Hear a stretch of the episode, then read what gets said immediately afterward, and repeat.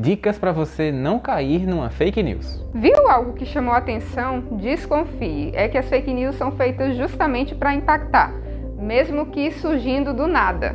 Um estudo do MIT mostrou que notícias de política se espalham três vezes mais rápido do que outros temas.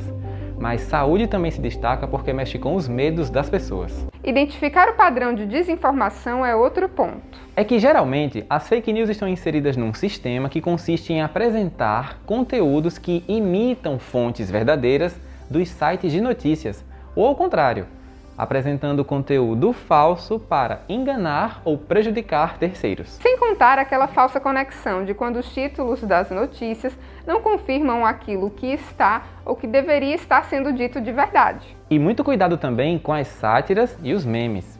É que recentemente a plataforma Fato ou Fake, uma das que combatem a desinformação, foi alvo de críticas na internet por desmentir um vídeo do presidente russo Vladimir Putin que teria desistido de invadir a Ucrânia depois de conversar com o presidente brasileiro. A gente já viu que isso não aconteceu, porque na verdade o Putin, no vídeo, mandava uma mensagem sobre o Dia Internacional das Mulheres. Outro ponto importante é parar para exercitar o pensamento crítico. Por exemplo, quem é o autor dessa matéria? Esse site é confiável?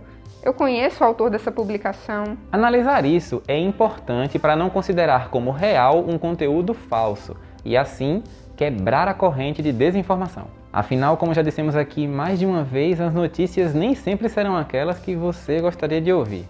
E o jornalismo trabalha em cima de fatos, acontecimentos reais. E você sabia que as pessoas podem criar fake news de acordo com as suas crenças? Pois é, foi o que mostrou o estudo de pesquisadores de Ohio publicado na Human Communication Research.